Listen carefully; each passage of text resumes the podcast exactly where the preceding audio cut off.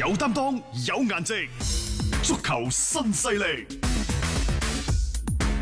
巴塞呢，喺誒呢個週末可能係一股清 流。呢股清流就係睇其他嘅歐洲豪門紛紛丟盔棄甲啊嘅冷門同時呢頻爆啊嚇，！佢呢就四比 零，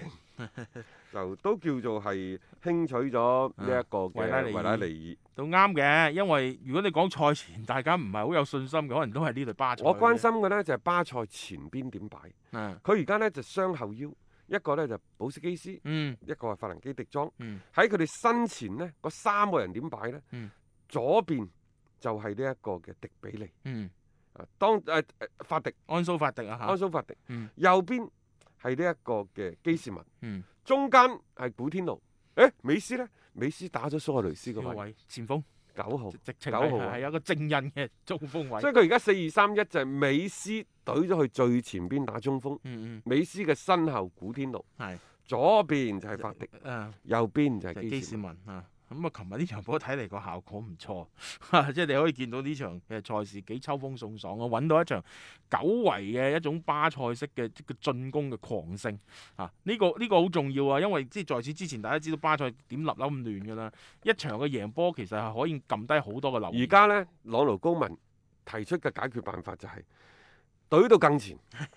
啊大哥，哎你中意射門嘛貼？近禁區嚇，最前邊係你嘅，係組織嗰度唔需要啦，嗯俾後邊班小兄弟搞掂佢，古天奴等等。冇錯，咁所以呢，嗱，你睇到美斯琴日七腳射門，全部喺禁區入邊射門㗎，嗯亦就話大概十二三分鐘一腳射門啦。嗯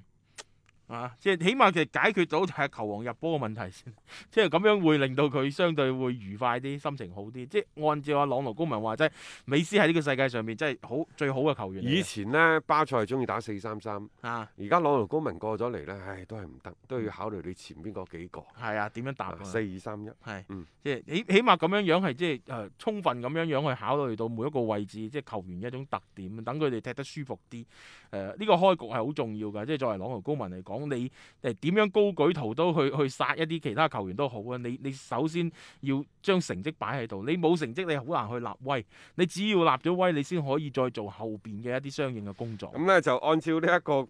國內媒體講呢，就係、美斯今夜嗯，喺露營球場慈父般嘅笑 容，睇住呢，就係、安蘇法迪啊安蘇法迪。啊啊！呢呢呢位僆仔係幾好波嘅，係幾好即波嘅。係如果你話上個賽季巴塞係度過一個悲劇式嘅賽季呢，嗯嗯悲劇當中唯一嘅最後，即係到到最尾有個希望呢，嗯嗯。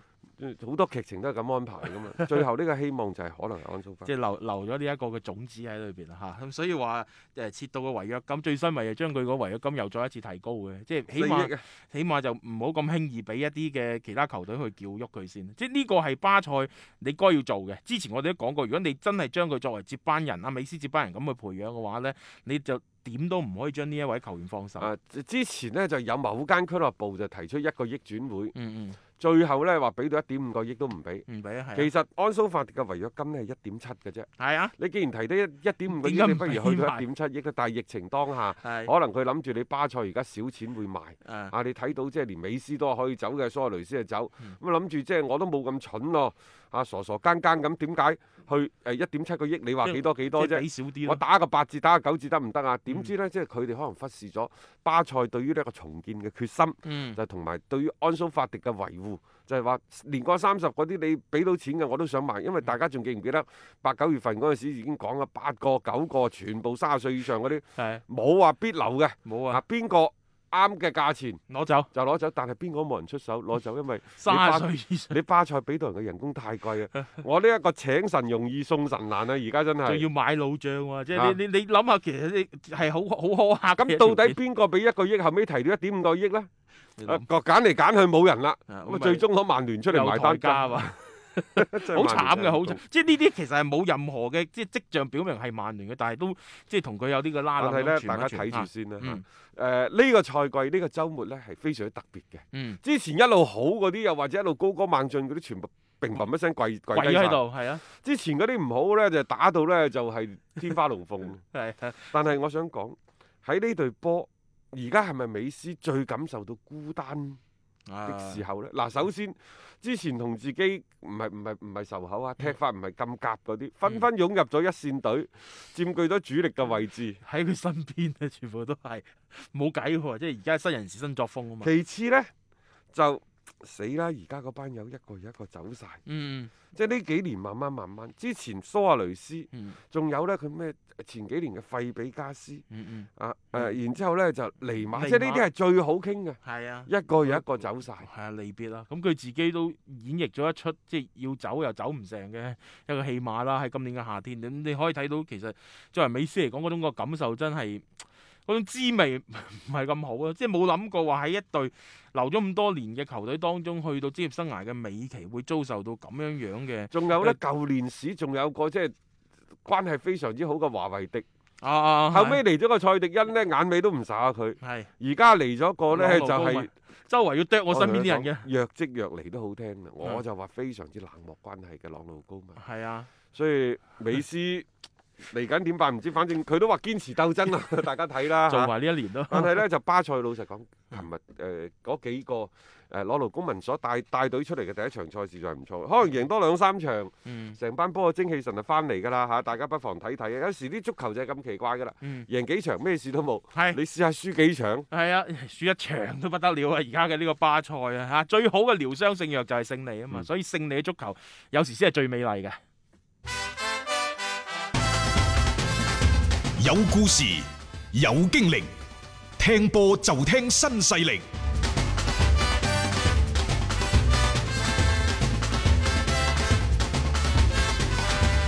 接住咧，同大家睇睇今晚嘅賽事。今晚賽事相較琴晚就少咗好多。但係有一場好啊精彩係啊嘅有一場呢，，就係、誒、利物浦對住阿仙奴，嗯，即係你可以將佢理解成為榜首大戰都得。雖然而家一個排第三，一個排第 四，即係之前啊，第係二輪結束咗之後嗯啊，但係佢哋都係兩戰全勝啊嘅，並且喺兩戰全勝球隊當中，佢哋嘅名氣係最大 嘅。冇錯嚇。咁啊，仲有加上之前社區盾嘅一戰之仇啊， 嗯高普話要復仇啊實，際上呢，一二年之後，阿仙奴都未喺安菲路係贏過利物浦。好難啊，好難啊，真係呢樣嘢嚇，即係積弱咗都好長嘅一段時間誒、。不過呢，我相信亞洲啲轉播商又唔開心啦。嗯點解你要將一場咁關鍵性嘅賽事放咗喺禮拜一哦，咁晚上、咁禮拜呢二呢凌晨個嘅以三前點都有，嘅，但係通常唔會放啲咁嘅波，誒係啊，但通常唔會放啲咁嘅佢但波。係佢嗰邊亦都有啲包係規定佢每個賽季有唔知三幾場呢啲重磅嘅，起碼要擺呢個時間嘅。誒呢啲好難就就得晒㗎啦。即係主要就係你而家亞洲，我覺得轉播商對英超好多時候嘅嗰啲嘅動作都覺得係不滿㗎啦。因為亞洲嘅啊轉播商話語權已經低咗啦，但係呢，我同你講，我今日得到嘅消息呢，非常非常之峰回路轉嘅。我喺度就唔方便講，因為畢竟係一個公共傳播嘅平台。啊，OK，我想表達嘅呢，就係、英超喺嚟緊嘅下一個賽季嘅版權。嗯仲會有非常重大嘅變化。啊下個賽季呢、個賽季就過咗去啦，係同埋呢所謂啲誒、呃、騰訊所買嗰啲呢，其實一千萬只係保底。嗯據我嘅了解呢，就係、其實英超喺個會員嘅分成嗰度佔有比較高嘅比例，啊咁啊難怪，即係話揾錢嘅好似係騰訊，其實實係際上揾咗幾多呢？有絕大部分係俾咗嗰邊嘅。而家有兩個講法，一個係一千萬嗯保底，一個係三千五百萬保底嗯嗯版權啊，版權啊，保底啫。但係呢，所有即係佢收到個會員之後呢，嗯你仲要啄翻啲，唔好係大得翻嚿啲啊。好得大翻嚿。相當部分要俾翻英超，明亦白就係保底再分成，咁難怪佢浪到咁高啊啦。所以英超嘅版權仲係好貴。以前嗰個呢叫買斷，啊而家係叫做保底分成，但啊係只係今年啊啫。明年嘅版權，據我所知又有非常重大嘅變化。嗯，OK 吓，咁啊，拭目以待啦，我哋吓，反正而家就先睇翻啲比賽先啦但。係而家咁樣真係好係嬲線 啊！你好搞咯，三點鐘點睇啫？阿叔而家年紀大，睇攤布東啦，睇唔喐啦，真係。誒呢、個時間係係好惡啃嘅，真係好惡啃啊嚇！咁就算你係再精彩嘅賽事咧，你又要諗啊，第二朝又要上班啊！即係呢個係一個極難之作為一個嘅抉擇。咁得我我知道好多嘅球迷咧，佢仲係願意為利物浦咧去捱更抵夜嘅，好多嘅球迷都仲係得嘅嚇。誒、嗯高普呢，就最近兩次率領球隊迎戰阿仙奴，一個呢，就七月份嗰季嘅聯賽，但係嗰陣時已經攞冠軍啊嘛，輸一比二，係社區盾誒又係輸一比輸點球啦嚇對，啊二，啊，即係耿耿於懷。 所以 呢，呢啲製造話題嘅啫。啊我嗯覺得係啊，社區盾輸點球，係咯係咯係咯，即係我咪覺得呢啲就係叫賽前係講句嘢出嚟，等不大家關注下。利物浦最近呢，其實對於阿仙奴嚟講個成績佔據上風。嗯，佢唯一輸嗰一場，如果你唔計嗰個社區盾嘅話，佢就係上個賽季輸一比二啫嘛。係啊，呢幾年嚟，尤其係高普執掌咗紅軍利物浦之後，對住阿仙奴，嗯大膽啲講，佢真係見一次打一 次。即係十年河東，十年河西。即係呢隊阿仙奴和得一場已經係好好彩嘅。誒每年嘅嗰個阿仙奴對住車路對住利利物物浦浦，基本上就一平一負，啊，基本上 係一已平一經負。好好㗎啦，一平一負，有時呢啲唔被血洗已經算唔錯嘅。不過而家阿仙奴又真係硬氣咗好多嘅，誒、加上就係話連續咁樣，即係起碼七月份打過一次，社區盾打過一次都唔使輸，會唔會個信心上面又好翻一啲呢般，因為嗯阿仙奴對住聯賽嘅衛冕冠軍贏波呢，已經係要追溯到去誒一五一六賽季嗰陣時嘅聯賽冠軍係李斯特 城，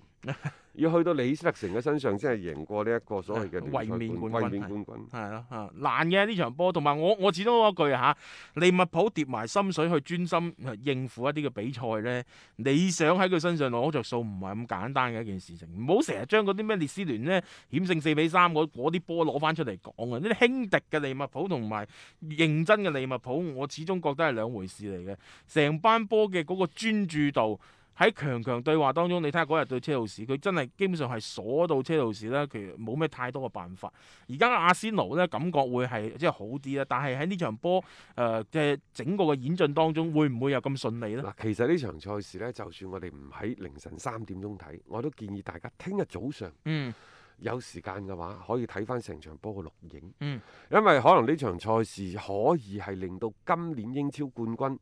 初見端倪。嗯打完三到五場可以睇到㗎啦，係得唔得？得唔得？啊，係到底呢？即係你話曼城得唔得呢？琴日輸完打完呢一場，唔係話哦因為佢輸二比五，係因為佢哋後防線真係唔佢真好係問題暴露咗出嚟啊嘛。好啦，阿仙奴喺艾迪達嘅呢一個誒、呃、率領之下呢，似乎啊就有少少中興嘅跡象，但嗯我認為呢隊波嘅板凳嘅深度，係有咗整體實力呢，佢不足以，嗯不足以呢，即係話喺呢個聯賽冠軍嗰度爭奪嗰度行得更佢遠。自己目標要自己調整得準確、而準家確啲。嗯所以以呢，就係、今日呢一場賽事要睇呢，就利物浦有冇咁樣嘅能力、嗯自信去做呢個衛冕冠軍。嗱、嗯如果有呢，我相信呢個賽季冇人同利物浦仲係爭到嘅。啊，冇錯啊。如果利物浦呢場賽事即係表現唔好，又或者有啲咩冬瓜豆腐呢，亦都預示住就係英超二零二零到二零二一賽事徹底進入一個呢嗯春秋戰國嘅時期，冇錯大家爭爭冇，群雄爭霸亦，就話呢場賽事利物浦輸，英超可能會亂，嗯邊個攞冠軍未知。如果利物浦贏呢，我大膽啲講句，利物浦而家